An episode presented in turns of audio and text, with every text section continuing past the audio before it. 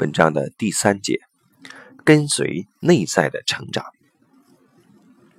内在的成长与我们所讨论的主题有着深刻的连接。想要确切了解这份连接，就得回溯看见起源。伴侣关系的目的是要繁衍后代，延续人类的生命。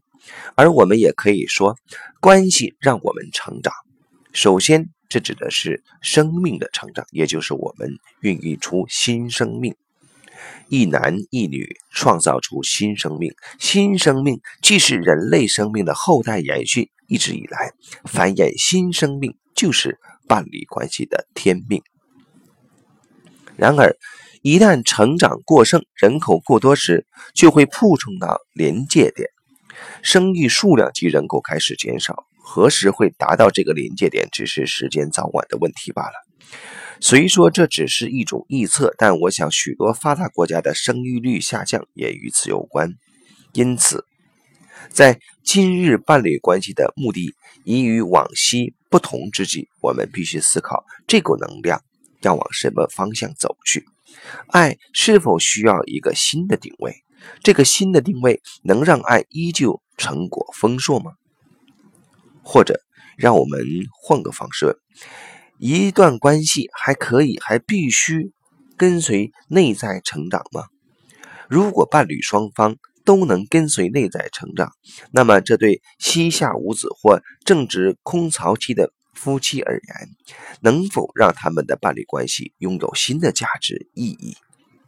当关系陷入危机低潮时，伴侣关系能因此有所改善，或是启发双方有所转变吗？是的，答案是肯定的。内在成长对于伴侣关系是有重要意义的。我们必须仔细观察成长如何影响作用的。当我当我们这么做时，我们会看到成长是不被影响操控的，它是由内在生成的，是生命的自然力。对于这片心灵花园，我们可以努力施肥、灌溉、扩大。当然，我们也可以过分致力求好，最后收获看起来令人垂涎三尺，但实际吃起来干涩无味的果实。这也是许多心理学研究者、心理咨询人员及成长课程学员会犯的错误。我们应该要有内心的成长。在这类的咨询治疗中，最常见的就是强调要疏通阻塞障碍，因为这些障碍妨碍了人们做自己。这些人在不知不觉中跟随着一幅成为完美之人的图像，并企图协助别人清除人生道路上的阻塞障碍，协助每个人变得完美。十九、二十世纪出现了许多社会心理学派，他们鼓吹倡导净化心灵和内在，他们想要改变这个世界，并且相信童年或周遭环境导致的不幸会阻碍成年人发展完美的人生。殊不知，这种想改变世界、要依照自己心中的蓝图打造新世界的想法，完完全全是孩子气的想法。这类的心理治疗都将。内在小孩当作中心，但完全忽略了尊重这份伤痛的重要性，只想除去那份伤痛，即得到疗愈。他们想帮助内在小孩，想重新给予他一个已获得疗愈的完美童年。